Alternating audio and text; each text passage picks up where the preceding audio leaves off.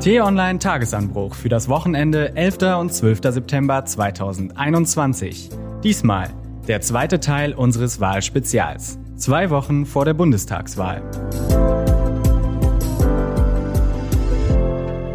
Hallo und willkommen im Wochenende und zu einer neuen Ausgabe unserer Sondersendung zur Bundestagswahl. Wir wollen analysieren, kommentieren, Hintergründe geben. Schön, dass Sie dabei sind. Ich bin Moritz Beili und mit dabei sind auch T-Online-Chefredakteur Florian Harms. Hallo Florian. Hallo und herzlich willkommen. Und Sven Böll, Leiter der redaktionellen Entwicklung. Hallo Sven. Hallo. Wir werden im zweiten Teil des Podcasts über die Union und die FDP sprechen, aber erst geht es um den Schlagabtausch der Parteien im Bundestag, der wahrscheinlich letzte vor der Wahl. Meine Güte, was für eine Aufregung. Ich bin seit 30 Jahren, über 30 Jahren, Mitglied dieses Deutschen Bundestages. Und ich weiß nicht, wo, wenn nicht hier, solche Fragen diskutiert werden müssen. Das ist die Herzkammer der Demokratie und hier wird genau das diskutiert. So emotional hört man die Kanzlerin selten. Bei der vereinbarten Debatte zur Situation in Deutschland hatte sie hörbar Schwierigkeiten, ihre Rede zu halten.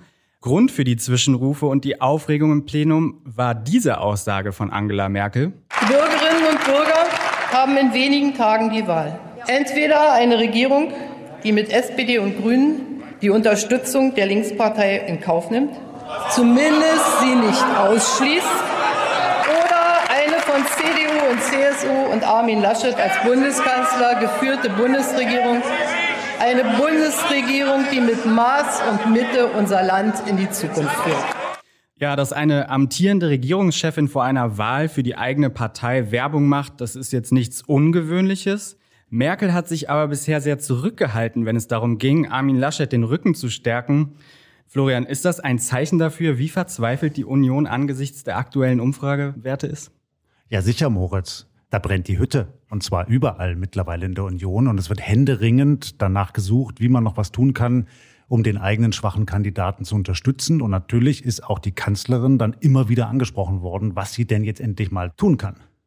Mit Merkel hat Laschet jetzt eine wichtige Unterstützerin gewonnen, aber andere Kollegen aus der Union fallen dieser Tage eher durch Kritik an seiner Strategie auf. Auch sein eigenes Kabinettsmitglied und NRW-Innenminister Herbert Reul, der sagte dem Spiegel, man müsse ein Thema finden, das man besetzen kann, so wie es die Grünen beim Klima machen. Ich frage mich nur, hat die Union überhaupt so ein Thema? Naja, jetzt mal ganz unabhängig davon, ob die Union so ein Thema hat. Sie könnte natürlich eins haben. Innere Sicherheit ist ein klassisches Unionsthema. Wirtschaftliche Stabilität, Jobs, das sind ja schon Themen, die die Union durchaus verkörpert. Nur finde ich, ist dieses Beispiel jetzt eher auch ein Beleg für die Verzweiflung in der Partei. Also, dass man zwei Wochen vor der Wahl sagt, wir bräuchten irgendwie mal ein Thema, das zieht. Das ist natürlich wirklich sehr, sehr spät und zeigt einfach, wie groß die Panik wirklich inzwischen ist, weil die Themen hat man ja eigentlich im Frühjahr diskutiert. Im Mai, Juni haben CDU und CSU im Wahlprogramm vorgelegt und wenn man das mal liest, da steht sicherlich viel Sinnvolles drin, aber steht wenig Konkretes drin. Es war klar, dass irgendwie keine konkreten Themen sich daraus ablassen lassen. Drei Wahlkampfschlager, mit denen man jetzt in den Wahlkampf zieht, weil irgendwie fordert man Steuersenkungen, man fordert Einhalten der Schuldenbremse. Selbst Leute, die jetzt keine Mathematik im Abitur hatten, sagen, das ist irgendwie alles nicht so richtig rund. Das ist ja überhaupt nicht seriös. Das ist einfach sehr spät. Aber der Armin Laschet hat doch das Modernisierungsjahrzehnt ausgerufen, Sven. Ja, das ist ja auch nicht falsch. Ich glaube auch sogar, dass das wahrscheinlich ein richtiger Punkt ist. Die Frage ist ja nur wieder, was heißt das denn eigentlich? So wie ich es verstehe, aber ich bin ja nur ein Beobachter heißt für mich, dass wir die Modernisierung auf allen Ebenen des Staates, der Wirtschaft fortsetzen, aber einfach vielleicht ein bisschen konzentrierter und schneller, als wir das bislang getan haben. also das letzte Jahrzehnt war ein Modernisierungsjahrzehnt.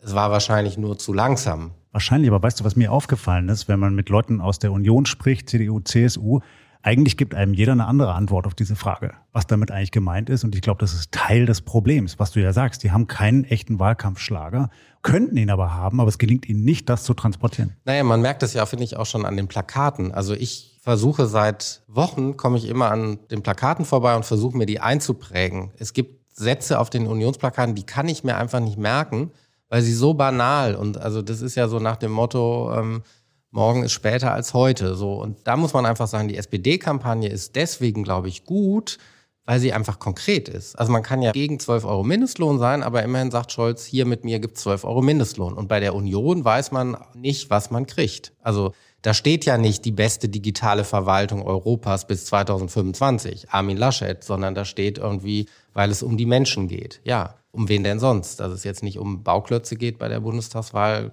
weiß man, glaube ich. Dann sprechen wir doch noch mal weiter über die SPD, denn während die Union in jeder neuen Umfrage fürchten muss, weiter abzurutschen, geht's für Olaf Scholz und die Sozialdemokraten ja scheinbar nur noch nach oben. In den Umfragen rücken sie immer näher an die 30 Prozent ran. Die Partei scheint im Gegensatz zu CDU, CSU ja auch geschlossen hinter ihrem Kandidaten zu stehen. Aber das war ja nicht immer so.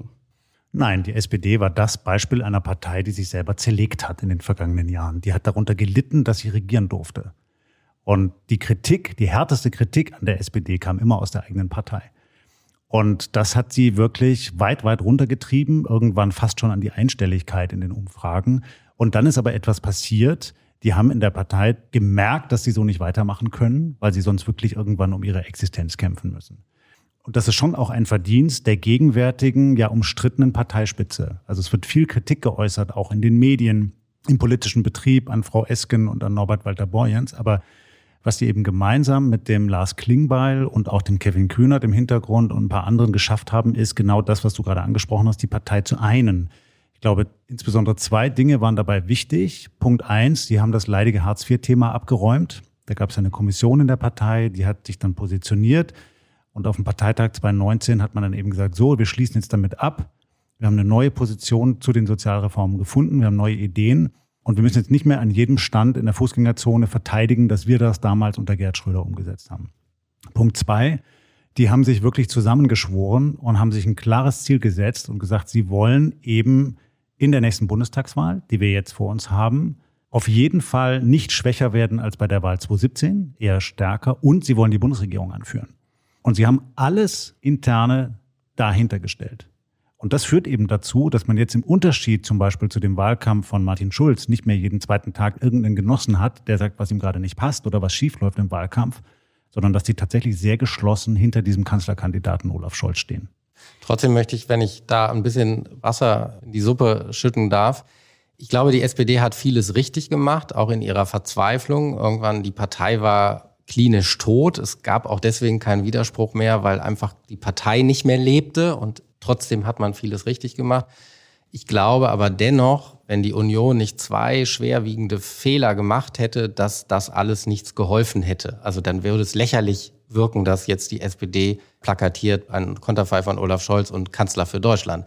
Ich glaube, der erste Punkt ist einfach, sie hat den schwächeren Kandidaten nominiert. Wenn sie Markus Söder aufgestellt hätte, der hätte wahrscheinlich auch Fehler gemacht und das wäre auch nicht alles rund gelaufen. Aber ich glaube, die Union stünde deutlich besser da, weil sie einfach die eigenen Anhänger deutlich besser motivieren könnte. Und der zweite, das finde ich, ist eine sehr eindeutige demoskopische Evidenz, ist das Lachen im Flutgebiet von Laschet. Seitdem geht es mit ihm steil bergab. Die Union lag Anfang Juli bei an die 30 Prozent. Das wäre kein sensationelles Ergebnis gewesen, aber es wäre klar, es würde jetzt lächerlich wirken, wenn Herr Scholz sagen würde, ich bin übrigens der nächste Kanzler. Das hat der SPD geholfen, so dass jetzt alles so schlüssig und so perfekt wirkt, als würde alles in sich greifen. Ich glaube nur, wenn die Union diese beiden Gefallen nicht getan hätte, dann würden wir jetzt sagen, das ist eine solide Kampagne, ist eine geschlossene Partei, aber irgendwie hilft es nicht. Deshalb wirkt der Olaf Scholz natürlich viel seriöser, weil er keine Fehler macht, also kein Up, aber auch kein Down. Aber ich glaube, das mit dem Lachen ist sogar noch dramatischer. Denn das eigentliche Problem ist doch nicht nur diese Szene, sondern der Umgang dann damit. Hätten die das professioneller gemanagt und hätte sich meinethalben der Laschet sofort am nächsten Tag dahingestellt und hätte sich entschuldigt, Asche auf mein Haupt, das war schlecht, ähm, eigentlich bin ich ganz anders und so weiter, dann hätte der das möglicherweise sogar noch umbiegen können. Aber es war wie so häufig in einer Kampagne, die nicht gut genug organisiert ist. Es hat Tage gedauert, bis sie so richtig reagiert haben, auch erstmal verstanden haben, was da eigentlich gerade passiert ist. Sie hatten auch zum Beispiel die sozialen Medien gar nicht gut genug im Blick, wo es längst dann Memes und Kurzszenen und Videos gab, die die Leute im ganzen Land rumgeschickt haben, bis es dann eben auch die Wahlklientel der Union erreicht hat und dann die Leute die Hände über dem Kopf zusammengeschlagen haben, gesagt haben, der soll Bundeskanzler sein, der soll irgendwann Putin die Stirn bieten, das ist ja wohl kaum vorstellbar. Ich will trotzdem noch mal bei der SPD und ihrer Geschlossenheit bleiben, weil ich mich frage, ob man diesem Frieden wirklich trauen kann oder ob sich der linke Flügel nach der Wahl nach vorne drängt und dann ganz andere Forderungen durchdrückt. Zumindest ist das ja das Szenario, was Konservative und Liberale gerade immer wieder beschwören. Also erstens, nichts konsolidiert eine Partei so sehr wie Erfolg. Wenn Olaf Scholz diese Wahl tatsächlich so für die SPD gewinnen sollte, wie es jetzt den Anschein hat, ist er ein ähnlicher Held, wie Gerhard Schröder 1998 für die SPD ein Held war, mhm. der sie damals nach 16 Jahren in die Regierung geführt hat. Und jetzt würde Olaf Scholz diesen seit 2005, das muss man sich einfach auch bei der SPD immer klar machen, dieser Niedergang hat nicht irgendwie vor zwei Jahren eingesetzt, sondern der hält seit 15 Jahren an. Er würde den stoppen, er würde den umkehren, dann wäre er so stark, dass er immer sagen könnte, passt auf Leute, ich bin gewählt worden, weil ich den Leuten versprochen habe, mit mir wird kein Quatsch gemacht. Und das setzen wir jetzt durch. Und das schließt auch die Reihen. Und außerdem würde er sicherlich nicht mit einer Mehrheit regieren, schon gar nicht in einer linken Koalition, ist ja nochmal ein anderes Thema, die irgendwie drei Stimmen über den Durst ist. Das wäre viel zu riskant. Zweitens muss man natürlich mal gucken, wenn man das SPD-Programm liest, das ist jetzt kein Revolutionsprogramm, aber da haben die Linken natürlich Akzente gesetzt. 12 Euro Mindestlohn ist ein Anliegen. Ähm, da musste die Linkspartei schon irgendwie nachlegen, weil das war ursprünglich immer eine Forderung der Linkspartei. Die SPD fordert Steuererhöhung für Spitzenverdiener. Sie fordert mehr Ausgaben für XYZ, verspricht allen mehr Geld das ist jetzt kein klassisches marktradikales Programm. So, das, das ist halt, ein linkes Programm. Das ist ein linkes Programm. Und der Olaf Scholz hat das genau. unterschrieben. Genau. Ja, der Olaf Scholz ist ein Linker. Das kann man so klar sagen. Der wirkt vielleicht nicht so in der Kampagne, der wirkt wie Merkel Raute, aber er ist ein Linker und er hat genau dieses Programm mitgetragen. Und das ist übrigens auch Teil dieser Einigkeit. Die hatten Anfang 2020, hatten die eine kurze Klausur, wo der Parteivorstand und eben auch Olaf Scholz sich ganz klar committed haben und gesagt haben, das wollen wir, diese Programmatik. Und die werden wir umsetzen. Und dann gibt es da jetzt auch nicht per se gleich mal den Grund für den ersten Konflikt. Das ist vielleicht der Unterschied zwischen Angela Merkel und Olaf Scholz. Olaf Scholz inszeniert sich ja jetzt als die Personifizierung der Kontinuität der Ära Merkel. Nur bei Merkel war es ja immer so, sie hat immer SPD-Politik gemacht, aber das nie offen eingefordert oder in Wahlprogramme geschrieben. Und die SPD kündigt halt an, was sie macht und macht dann halt auch SPD-Politik. Dann blicken wir mal nach vorne. An diesem Sonntag findet das zweite TV-Triell der Kanzlerkandidaten von SPD, Union und Grünen statt. Wo seht ihr noch Chancen für Armin Laschet hier zu punkten? Mein Eindruck ist, der kann aber täuschen und vielleicht gibt es einen Mitleidseffekt in den letzten zwei Wochen. Wahlexperten sagen immer, die Leute wählen niemanden aus Mitleid, aber es kann auch sein, dass es eine Solidarisierung innerhalb dann doch der Unionswählerschaft gibt, die dann sagen, also dass wir jetzt hier auf 19 oder 18 Prozent geprügelt werden, das haben wir nicht verdient. Ich glaube aber Stand heute vor diesem Triell wäre meine Vermutung, die Marke Armin Laschet ist derart beschädigt, dass die Leute gar nicht mehr bereit sind, ihr Bild von Armin Laschet zu korrigieren. Also der könnte jetzt Handstand machen, der könnte sagen, ich bin die bessere Rampensau als Gerhard Schröder, der könnte sagen, mit mir gibt es keinen Krieg mehr und morgen Atomausstieg und ich verspreche Freibier für alle und jeder kriegt 10.000 Euro überwiesen. Die Leute würden sagen, ja komm, kann man ja eh nicht ernst nehmen. Das Tragische ist, dass keiner mehr dieses Bild korrigieren will. Das ist so ein bisschen wie so ein Ölkonzern, wo die Ölplattform brennt und dann sagen die irgendwie, wir machen jetzt aber auch ganz viel mit Solar und Erneuerbaren und so. Das ist echt ein langer Prozess und die Zeit hat man in zwei Wochen nicht. Ich glaube, seine einzige Hoffnung ist sozusagen ein bisschen Mitleid, ein bisschen Solidarisierung. So hart darf es nicht kommen. Aber das wird ja nicht reichen. Genau wie du sagst, die Leute wählen nicht aus Mitleid jemanden. Ich glaube auch, dass die Marke so beschädigt ist, hat nicht nur etwas mit den politischen Inhalten zu tun und nicht nur mit einzelnen Fehlern wie das Lachen im Fluggebiet, sondern auch mit der Art und Weise, wie Armin Laschet wirkt. Das beginnt bei seinen leicht zu großen Anzügen, die immer aussehen, als äh, wäre er da in so einem Konfirmationsanzug unterwegs. Es beginnt bei seiner Mimik, ganz häufig verkniffen, also über den Augenbrauen zusammengekniffen. Es beginnt bei der Stimme und es geht weiter bis hin zu, wie gibt er sich eigentlich vor einer Kamera? Also so ganz grundlegende Regeln, die man eigentlich beherrscht, wenn man häufig in der Öffentlichkeit spricht, dass man zum Beispiel die entscheidenden Sätze in die Kamera spricht oder jemandem in die Augen schaut, die beherrscht er nicht, sondern die entscheidenden Sätze, auch bei dem vergangenen Triell, hat er mit Blick nach unten in sein Manuskript gesagt. Und da kann man jetzt sagen, ja gut, ist ja lästlich, darum geht es ja nicht, es geht eigentlich um Inhalt. Doch, darum geht es heute in unserer heutigen Mediendemokratie eben auch. Und das kann der Olaf Scholz sehr viel besser. Und Annalena Baerbock, die Grünen verlieren ja auch weiterhin Zustimmung. Haltet ihr ein Comeback noch für möglich? Nein, die Messe ist gesungen, wie man so schön sagt. Ich glaube, dass ganz, ganz viele die Kandidatur von Annalena Baerbock inzwischen als anmaßend empfinden. Und ich glaube, dass man ihr auch die Verunsicherung anmerkt. Ähm, ich glaube, These stand heute, die Grünen sind am Ende froh, wenn sie die 16 Prozent bekommen, die ihnen im Moment in den Umfragen zugestanden werden. Und das wäre ja schon ein Erfolg im Vergleich Absolut. zu dem vorherigen Wahlergebnis. Aber natürlich, wenn man schaut, wo sie noch vor einem halben Jahr standen, auch wiederum ein bisschen enttäuschend. Ich glaube das auch, ich sehe das wie Sven, dass viele überzeugte Grünen-Anhänger sicherlich Frau Baerbock mitwählen würden und auch dahinter stehen. Aber dass eben all jene, die noch unentschlossen waren oder unentschlossen sind, die eigentlich auch wollen, dass das Klima besser geschützt wird und dass der Umweltschutz eine wichtige Rolle spielt, dass die dann trotzdem eben sagen, ich möchte, dass das jemand managt, dem ich das wirklich zutraue, der also als Persönlichkeit, als Politiker, als Fachkraft wirklich geeignet ist, im Bundeskanzleramt die Entscheidungen zu treffen. Und da gibt es offenkundig viele Menschen, die ihr das jetzt nicht mehr zutrauen. Florian, danke, dass du mit uns diskutiert hast. Bis zum nächsten Mal. Dankeschön und bis nächste Woche. Sven, du bleibst noch etwas bei uns.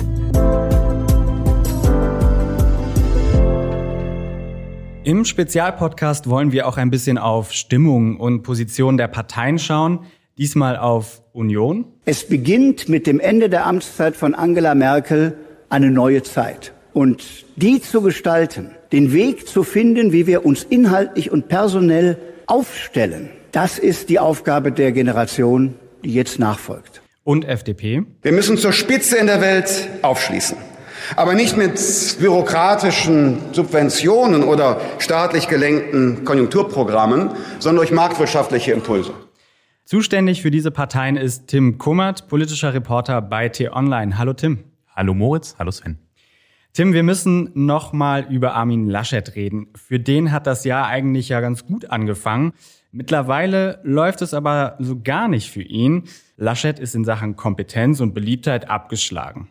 Interessant fand ich, dass du, Tim, ihn in Texten anders beschreibst, eben nicht als planlosen Tollpatsch. Wie unterscheidet sich denn das öffentliche Bild von Armin Laschet von dem Mann, den du im Wahlkampf erlebst? Er ist jemand, der sich wirklich für Menschen interessiert. Und das erlebe ich bei Spitzenpolitikern sonst sehr selten. Wenn jemand auf Armin Laschet zukommt und irgendein Problem hat, dann sagt Laschet erstmal, okay, gut, ich bin ganz bei dir, ich vergesse jede Kamera, wir lösen das jetzt. Das Problem ist, dass die Kameras oft trotzdem daneben stehen. Und wenn er dann irgendwie ungeschickt guckt, ungeschickt lächelt, irgendein Fauxpas sich leistet, dann ist er ganz schnell wieder irgendwie derjenige, der halt so durch diesen Wahlkampf stolpert. Und das ist sein Dilemma. Ist also Armin Laschet eigentlich das Hauptproblem für die Union bei diesem deutlichen Rutsch in den Umfragen? Na, ich glaube, das Hauptproblem der Union ist im Moment nicht Armin Laschet, sondern das Hauptproblem der Union ist, dass sie inhaltlich wirklich weitgehend entkernt ist. Und Angela Merkel hat das sehr gut überdeckt. Und vielleicht sind auch alle überrascht, wie groß dieser Merkel-Effekt ist. Man dachte immer, das sind so ein paar Prozentpunkte, die dann Union wählen, obwohl sie sonst nie Union gewählt hätten. Aber die wollten, dass Angela Merkel Kanzlerin bleibt. Es gab ja auch viele eingefleischte Linke, die eigentlich ganz froh waren, dass Angela Merkel dieses Land führt, weil jeder dachte irgendwie, wenn nachts um drei was ist, weil irgendwer in Moskau gerade durchdreht, dann ist das Land schon in guten Händen. Und ich zum Beispiel hätte auch nie gedacht, dass dieser Merkel-Effekt offenbar so stark ist, wenn du mich vor vier Wochen gefragt hättest, wie groß ist der harte Kern vom harten Kern der Union? Also wie viele Leute wählen immer Union, egal was die machen? Dann hätte ich gedacht, das sind so 25, 26, 27 Prozent. Dass das offenbar 20 Prozent sind, die jetzt in wirklich da noch dranbleiben, das hat mich selbst überrascht. Also Armin Laschet hat vielleicht das Problem etwas verstärkt, weil seine Persönlichkeitswerte so schlecht sind. Aber auch ein mittelstarker Kandidat hätte das Problem nicht gelöst, dass es einfach so wenig Inhalte gibt. Das haben wir ja eben schon gesagt mit Herbert Reul. Jetzt zwei Wochen vorher zu kommen, wir bräuchten mal Inhalte, die ziehen das bringt es ziemlich genau auf den Punkt und das kann auch Armin Laschet nicht überdecken. Ich finde ja, Laschet ist gleichzeitig Täter und Opfer. Er ist Täter, weil er wusste, dass er sich durchsetzt gegen den erklärten Willen der CDU-Basis als Kanzlerkandidat. Das ist sozusagen sein Anteil. Er ist aber auch Opfer, weil er auf die Leute vertraut hat, die sozusagen das Sagen haben in der Partei, Schäuble, Bouffier und Co., die gesagt haben, Armin, wir machen das und die tauchen jetzt alle ab. Ja, ich erlebe nicht besonders viel prominente Fürsprecher in diesem Wahlkampf von Armin Laschet. Die CDU haben eigentlich sozusagen die wichtigen Leute im Präsidium und im Vorstand unter sich aufgeteilt wie einen Kuchen. Und dieses System gerät jetzt in Gefahr, weil alle sehen, oh, es geht irgendwie runter mit Laschet und niemand möchte ihm beispringen, weil alle Angst haben, auf einen Zug aufzuhüpfen, der gerade in den Abgrund entgleist. Und deswegen ist Laschet irgendwie auch Opfer. Also es macht jetzt wieder in der Partei der Begriff des Establishments die Runde, den Friedrich Merz im Oktober und November letzten Jahres geprägt hat. Und dieses Establishment ist aus Sicht vieler in der Partei dafür verantwortlich, dass es jetzt auch so stark nach unten geht. Da versucht Laschet ja gerade so ein bisschen gegenzusteuern und in die Offensive zu gehen. Er hat sein sogenanntes Zukunftsteam vorgestellt. Motto Experten statt Experimente. Friedrich Merz ist dabei, Dorothee Bär, aber das sind dann auch schon die bekanntesten Köpfe. Was sagt oder hört ihr dazu? Ich glaube, zu dem Zukunftsteam ist mit einem Satz alles gesagt. Das ist vorgestellt worden und seither hat man es irgendwie nicht mehr wahrgenommen. Also es war so ein bisschen so ein One-Hit-Wonder oder so ein äh, Half-an-Hour-Wonder, so Vorstellung und danach war es das dann wieder. Das Problem des Zukunftsteams war, dass Laschet Posten besetzen musste, die eigentlich aktuell schon im Kabinett besetzt sind. Und deswegen hat er dann Leute genommen, die prominent sind oder mittelprominent sind, um vor allem auf SPD-Kandidaten im Kabinett zu zielen. Also Silvia Breer besetzt das Thema Familie statt Franziska Giffey. Äh, Andreas Jung besetzt das Thema Klima äh, statt Frau Schulze, die auch eine SPD-Ministerin ist. Und die einzigen Ausnahmen sind sozusagen Peter Altmaier und Friedrich Merz beim Thema Wirtschaft und Karin Prien, die jetzt Bildung macht mit äh, Frau Karliczek. Aber auch da steckt Laschet wieder in der Klemme. Er muss die ganze Zeit gucken, wie er irgendwie niemanden vergrault in seiner eigenen Partei und trotzdem sich glaubwürdig absetzt. Und genau daran scheitert er im Moment. Also ich habe mit jemandem gesprochen, der gesagt hat, wissen Sie, ich hätte dieses Zukunftsteam schon drei Wochen früher vorgestellt. Dann wären alle Journalisten erstmal damit beschäftigt gewesen, diese ganzen Köpfe zu porträtieren und ich wäre als Kandidat selbst auf Tauchstation gegangen. Dafür ist es jetzt ein bisschen spät. Und ich glaube, dass, wenn ich das noch ergänzen darf, dieses Zukunftsteam ist auch ein bisschen Beweis für die Probleme, die eine Volkspartei heute hat. Und vielleicht ist Armin Laschet wirklich auch als, als Kind der Bonner Republik und als Kind dieser Union vertritt er all diese Zwänge, die es in so einer Volkspartei auszugleichen gibt. Die Hälfte müssen Männer, die Hälfte müssen Frauen sein. Dann müssen jemand aus dem Norden kommen, jemand aus dem Süden. Man darf irgendwie niemanden vergraulen, aber so kommt man natürlich auch nicht richtig in die Offensive, weil man dann natürlich am Ende auch ein Team hat, wo man jetzt sagt, also Friedrich Merz, klar, den kennt man irgendwie noch, an dem kann man vielleicht auch irgendwie nicht vorbei, weil man dem schon was versprochen hatte. Doro Bär kann man auch schon mal gehört haben, den Namen, aber die anderen sind nicht die stärksten Köpfe, die die Union aufzubieten hat für die Zukunft Deutschlands, sondern da sind die stärksten Köpfe, die, die nach den Zwängen, die eine Volkspartei hat, äh, aufzubieten. Und wenn ich noch eines hinzufügen darf, das ist ja sowieso symptomatisch Armin Laschet und die Teams. Ja, erst stellte er da dieses Klimateam vor, drei Köpfe, die irgendwie relativ unbekannt waren. Daraus hat es dann Herr Jung in das Zukunftsteam geschafft. Herr Laschet war aber mal in einem Team, nämlich mit Jens Spahn. Was ist denn mit Jens Spahn? Der ist nicht im Zukunftsteam. Da schließt sich wieder der Kreis der Leute, die eigentlich im Moment sagen, mit dem Herrn Laschet wollen wir nicht so viel zu tun haben. Spannend ist dieser Tage ja auch der Blick nach Bayern zur Schwesterpartei CSU.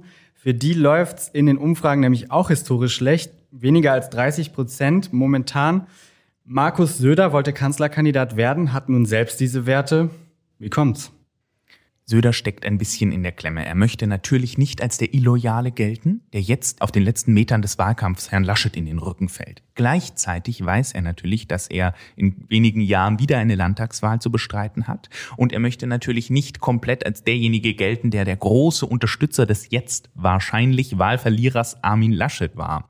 Und diesen Zwiespalt, den sehen die Leute. Er sitzt da irgendwie zwischen den Stühlen und ich glaube, das gutiert kein Wähler der Welt. Wer am Ende im Kanzleramt landet, das hängt ja auch davon ab, welche Bündnisse man schmieden kann. Am Ende kann deshalb auch ein zweiter Platz reichen. Und da kommt der FDP um Christian Lindner eine Schlüsselrolle zu. In fast allen realistischen Koalitionsideen kommt die FDP vor. Auch sie hat in den Umfragen zulegen können. Wie blickt ihr auf die Rolle der Liberalen? Also ich glaube, es gibt eine reale Gefahr. Wir wissen nicht, ob sie eintritt, aber die gibt es die reale Gefahr, dass nach dieser Bundestagswahl, wenn es so kommt, wie wir jetzt glauben, die Grünen lieber mit der SPD regieren wollen, weil die Grünen wahrscheinlich hinter ihren hohen Erwartungen zurückbleiben und dann nochmal in eine Koalition mit der Union zu gehen ein zusätzliches Risiko ist, also dann doch wieder lieber das traditionelle rot-grüne Projekt und die FDP lieber mit der CDU regieren will. So, am Ende kann man natürlich sagen, hat die FDP eine Schlüsselrolle. Ich bin mir da nicht so sicher, ob, ob Christian Lindner wirklich am Ende der Königsmacher ist, weil mal angenommen, Die Union landet bei 20 Prozent, die Grünen bei 15 Prozent und die FDP bei 12 Prozent. Will dann Christian Lindner wirklich einen CDU-Spitzenkandidaten Armin Laschet, der in allen Persönlichkeitswerten deutlich hinter Olaf Scholz liegt. Eine Union, die das mit Abstand schlechteste Ergebnis, das ist historisch, wäre das ein Desaster. Will er diese Partei wirklich weiter an der Macht halten? Kann er das wirklich durchsetzen? Und zum anderen, wir wissen Stand heute ja gar nicht, wer am Wahlabend um 18.05 Uhr CDU-Chef ist. Es kann sein, dass Armin Laschet 24, 25, 26 Prozent holt und alle sind so erleichtert, dass sie ihn feiern, als wäre er der Erlöser von allem Bösen. Es kann sein, dass er bei 21 Prozent landet und sich um 18.30 Uhr vor die Kameras steht und sagt, ich habe mein Bundestagsmandat wahrscheinlich verpasst, ich trete als CDU-Chef vor. Das wissen wir nicht. So. Dass Christian Lindner so für Jamaika trommelt im Moment, ist natürlich taktisch motiviert. Er weiß, in dem Moment, wo er sagt, wir sind doch offen für eine Ampel, wandern viele Stimmen wieder zurück zur CDU. Deswegen kann sich die FDP im Moment nicht leisten zu sagen, ja, im Zweifel machen wir es auch mit der Ampel. Deswegen erklären sie die ganze Zeit noch Jamaika für lebendig, obwohl die Umfragewerte das kaum noch hergeben. Ich finde ja sogar noch deutlicher im Bericht aus Berlin, der ARD hat Lindner jetzt sogar verkündet. Fraglos kann man aber sagen, dass der FDP noch eine besondere Bedeutung äh, zugewachsen ist, nämlich zu garantieren, dass Deutschland weiter aus der Mitte regiert wird. Wir erinnern uns an die letzte Wahl, da hat er die Koalitionsverhandlungen mit Union und Grünen kurz vor Ende platzen lassen. Kann er das nach der Aussage nochmal machen? Nein, glaube ich nicht. Ich glaube auch nicht, dass er es möchte. Die FDP ist so dermaßen darauf angewiesen, jetzt auch zu regieren. Seit vier Jahren hört Lindner, wird er in fast jedem Interview danach gefragt, warum sind Sie damals aufgestanden und haben die Verhandlungen platzen lassen. Jetzt stellt er sich hin und sagt, ich möchte unbedingt Finanzminister werden. Ob das so klappt, werden wir mal sehen. Aber er muss eigentlich de facto jetzt regieren. Dann zum Schluss, wie sieht der Wahlkampf-Endspurt aus für FDP und Union? Die FDP hat ja am 19. September nochmal einen Bundesparteitag. Das machen die immer so, eine Woche vor der Wahl wird nochmal ordentlich eingepeitscht. Und da kann es jetzt sein, dass es nochmal zu einem kleinen Umbruch in der Kommunikation kommt, dass sie nämlich sagen, wenn bis dahin Herr Scholz sich immer weiter den 30 Prozent annähert und Herr Laschet sich immer weiter den 15 Prozent annähert, jeweils natürlich mit ihren Parteien, die dranhängen, dann kann es sein, dass sie sagen, na ja, mit der Ampel, das ist eventuell schon alles denkbarer, dass es da nochmal so ein kommunikatives Umschwenken gibt hin zu einem anderen Regierungsbündnis. Das ist sozusagen der FDP-Teil bei der Union ist es so, dass es die größte Hoffnung im Moment ist, dass es so ein bisschen kommt wie bei der Wahl in Sachsen-Anhalt, wo also die AfD in den Umfragen fast gleich auf mit der Union lag und dann aus Angst offenbar viele Wähler gesagt haben, wir wollen auf gar keinen Fall, dass die AfD diese Wahl gewinnt und dann Union gewählt haben, die mit einem Erdrutschsieg dann in Sachsen-Anhalt gewonnen haben. So ähnlich hoffen sie jetzt auf wieder eine, eine Wiederholung, nur eben, dass das Schreckensszenario dieses Mal ein Linksbündnis ist. Und die größte Angst ist, dass Olaf Scholz sich jetzt am Sonntag hinstellt und sagt, übrigens, ich schließe eine Koalition mit der Linkspartei aus. Dann bricht die ganze rote Sockenkampagne der CDU in sich zusammen. Ich weiß nicht, was in den nächsten zwei Wochen noch alles passiert. Es macht das ja auch so spannend, dass man das vorher nicht weiß, was alles geschieht. Was ich aber mit an Sicherheit grenzender Wahrscheinlichkeit weiß, dass die Zeit davon läuft, zumal es so viele Briefwähler wie noch nie gibt. Also ich glaube wirklich, dieses Triell jetzt ist nochmal eine Chance, wo man auch noch Leute vielleicht erreichen kann oder dieses Wochenende. Ich glaube, am nächsten Wochenende kann man auch noch Leute erreichen. Es werden aber einfach immer weniger, die überhaupt noch die Option haben, sich anders zu orientieren. Und das macht es natürlich auch spannend, weil wir natürlich auch nicht wissen, wie diese Briefwähler abstimmen. Lieber Tim, danke, dass du bei uns warst. Vielen Dank. Sven, auch dir vielen Dank und bis zum nächsten Mal. Vielen Dank, Moritz. Tschüss. Am Ende dieser Folge noch der Hinweis, wenn Ihnen dieser Podcast gefällt, geben Sie uns gern eine Bewertung bei Apple Podcast oder bei Amazon. Bis zu fünf Sterne sind möglich. Den Tagesanbruch und unsere weiteren Podcasts finden Sie bei T-Online und in allen Podcast-Apps und Plattformen, bei Apple, Google Podcasts, Spotify, Amazon Music, überall. Den Tagesanbruch gibt es immer zum Start in den Tag neu um 6 Uhr Montag bis Freitag etwas kürzer und am Wochenende in einer ausführlichen Version. Für heute war's das. Ich sage Danke fürs Hören, für Ihre Zeit. Danke an Marc Krüger für die Unterstützung. Machen Sie es gut. Tschüss und bleiben Sie uns gewogen.